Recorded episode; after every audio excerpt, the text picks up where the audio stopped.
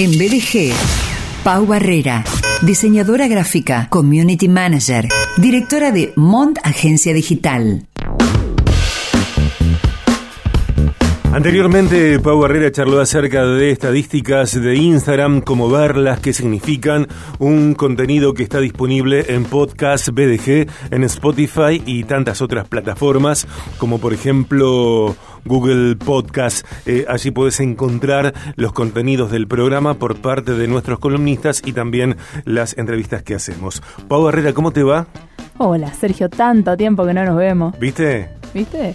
Antes estaba casi todos los días, ahora estoy algunos días. Algunos días. Algunos días. Eh, en tren de optimizar eh, la gestión y el funcionamiento del programa. Nos vimos el jueves, porque el viernes, eh, bueno, estuviste mm, ocupada en otras cuestiones. nos vimos el jueves. Y la semana pasada hablaste de estadísticas de Instagram, como yo decía recién. Y hoy llegas con un tema que nos vas a contar de qué se trata, cómo se arma y que tiene mm, distintas facetas. Es un tema amplio, digamos. Sí, es bastante amplio y se puede hablar mucho sobre esto. Me refiero al buyer persona. Alguno que esté metido en, marketing eh, lo, va, lo va a agachar, lo va a saber de lo que estoy hablando. Otros habrán nombrado, habrán escuchado nombrar, mejor dicho, estas dos palabras. Y yo lo he nombrado en alguna que otra columna. El buyer persona es una representación ficticia del público objetivo. ¿Para qué lo, necesitamos hacer? ¿Para qué eh, se recomienda hacerlo? Porque vas a poder conocer con detalle a la audiencia para crear una estrategia de marketing lo más acertada posible a partir de las necesidades de, tus seguidores, de tu audiencia. Pau, Bayer Persona es una representación ficticia del público objetivo. Ajá. Bueno, nos vas a contar todo acerca de esto.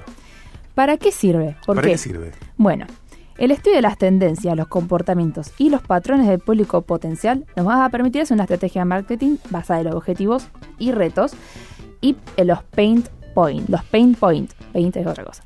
Pain point eh, viene a ser en español eh, puntos de dolor, que se refiere a los problemas que tiene eh, la, audiencia y que nosotros podemos resolver con nuestro producto o servicio. Entonces, nuestra estrategia se basa en resolver esos problemas y obviamente generar eh, una comunidad, etcétera. Bueno, tiene muchos objetivos. Una estrategia nunca tiene un solo objetivo. Entender las motivaciones y el paintball a través del Buyer Persona es clave para comprender todo lo que hace felices a nuestros clientes, a nuestros, nuestra audiencia y todo lo que ellos necesitan solventar, lo que tienen que solucionar. A ver, ¿cómo lo podemos crear? Para, para, quiero ir entendiendo.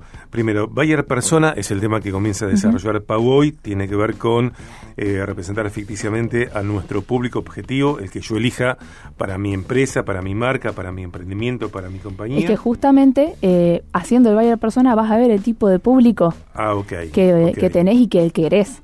Es más, no, no me voy a adelantar. Estaba por decir algo que te iba a adelantar. Eh, con las de cómo crear el Bayer persona.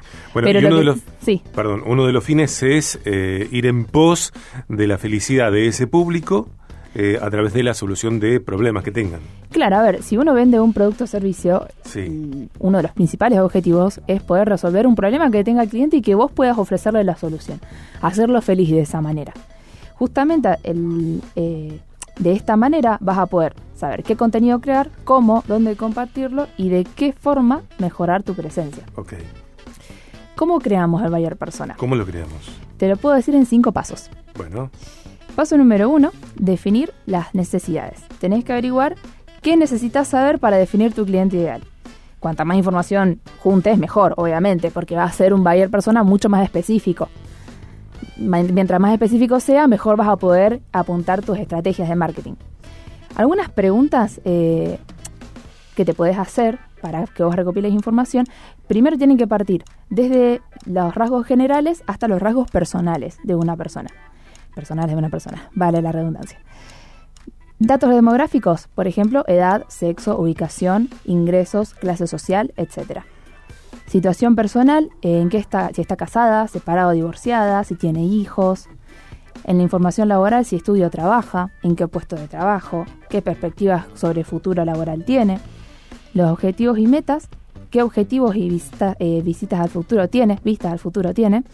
Es muy importante acá separar los objetivos personales y los objetivos profesionales, porque son obviamente diferentes. Los retos y problemas, cuáles son los principales problemas de su día a día, acá es donde más apuntado el producto está, ¿no? ¿Qué impedimentos encuentra para cumplir, sus objetivos? ¿Qué obstáculos le separan de nuestros productos y servicios? Y las actitudes y comportamientos, ¿cuál es su actitud ante nuestro producto? ¿Cómo su comportamiento, eh, cómo es su comportamiento en la red? ¿Qué dispositivo navega? ¿Qué redes usa en su mayoría? Son bastante específicas las preguntas y son bastante personales. Es que la idea del buyer persona es que vos crees a una persona ficticia con toda una historia y que le pongas nombre y todo. O sea, tiene que ser una persona.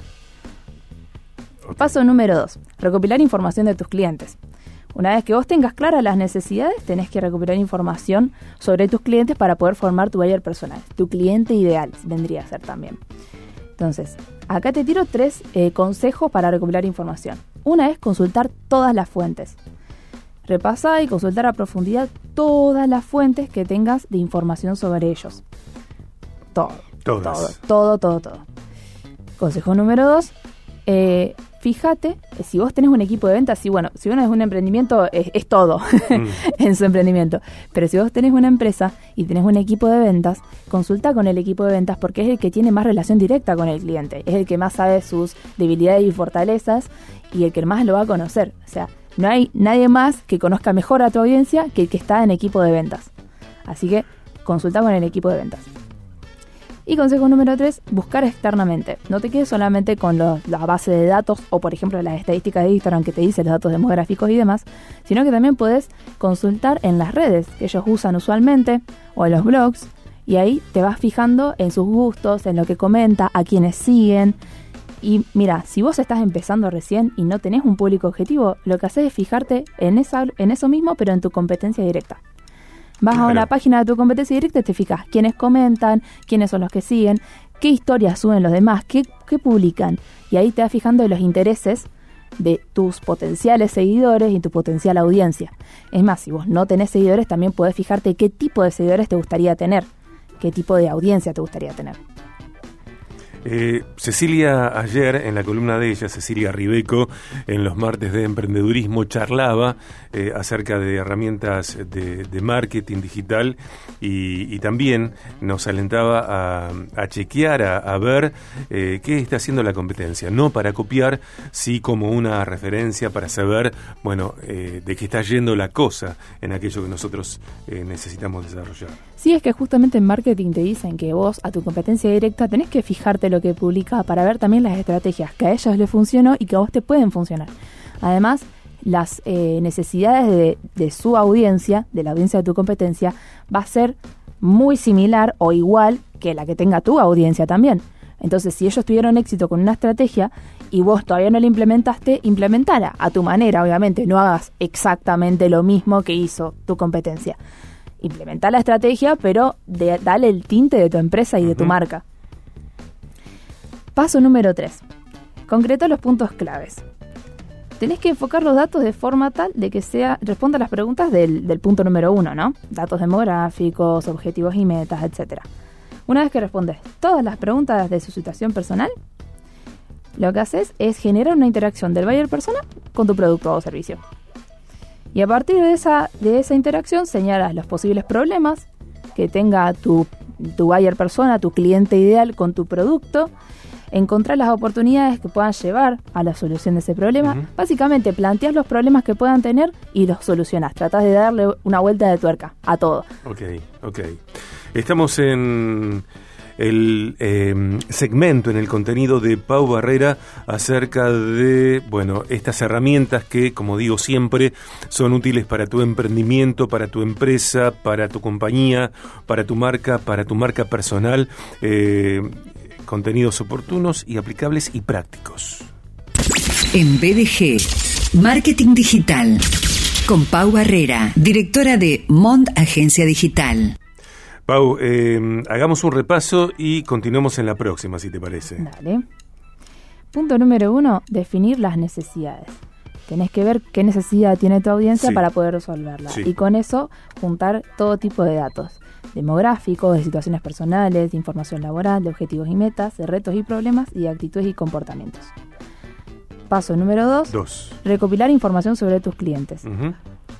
Consulta tu base de datos, consulta las estadísticas de las aplicaciones que uses, eh, Con, eh, contrasta con el equipo de ventas, preguntar al equipo de ventas qué información tiene sobre los eh, sobre los productos no, sobre los clientes, etcétera. Y buscas externamente, consulta las redes, fíjate qué siguen, qué comentan, qué comparten. Paso número 3. Concreta los puntos clave. Vas una vez que tengas el buyer persona, lo haces interactuar con el producto para ver qué problemas surgen y cómo los puedes solucionar. Paso número 4. Construir el buyer persona. Vas a diseñar un retrato ficticio de tu cliente ideal, con un formato claro y práctico para que toda la empresa lo pueda entender, porque no es algo que se queda una sola persona, eso no, todo el mundo tiene que tener, tu buyer persona y se tiene que entender. Le vas a dar un nombre, le vas a poner los datos de forma ordenada y vas a poner las ideas claras sobre el buyer persona. Perfecto. Perfecto. Eh, llega un, mensaje a eh, mensaje privado a través de nuestra fanpage. Eh, Santiago Quiñones dice: Buenos los comentarios de Pau Herrera relatando el Bayer Persona, concepto actual de libros de Product Manager, todos conceptos con nuevos nombres ya estudiados por el gurú del marketing, Philip Kotler. Dice el licenciado Santiago. Gracias por el comentario. Gracias, Santiago, por bueno, escuchar el programa y, también hacer este comentario. Nos había escrito en el año 2016, si no me equivoco, sí, 2016. Eh, porque creo que habíamos pasado una canción de Los Abuelos de la Nada, por supuesto no me acuerdo, eh, pero allí estaba el, mensaje de Santiago. Gracias, Santiago. Gracias, Santiago. Bueno, Pau, ¿seguimos la próxima? Bueno, dale, dejamos el último punto para la próxima. Dale. Eh, dice, siempre me fascinan los comentarios, siempre. Me fascinan los comentarios, abrazo, eh, gracias. Gracias, te mandamos un abrazo también desde BDG a vos. Eh, están pasando 29 minutos después de la una de la tarde.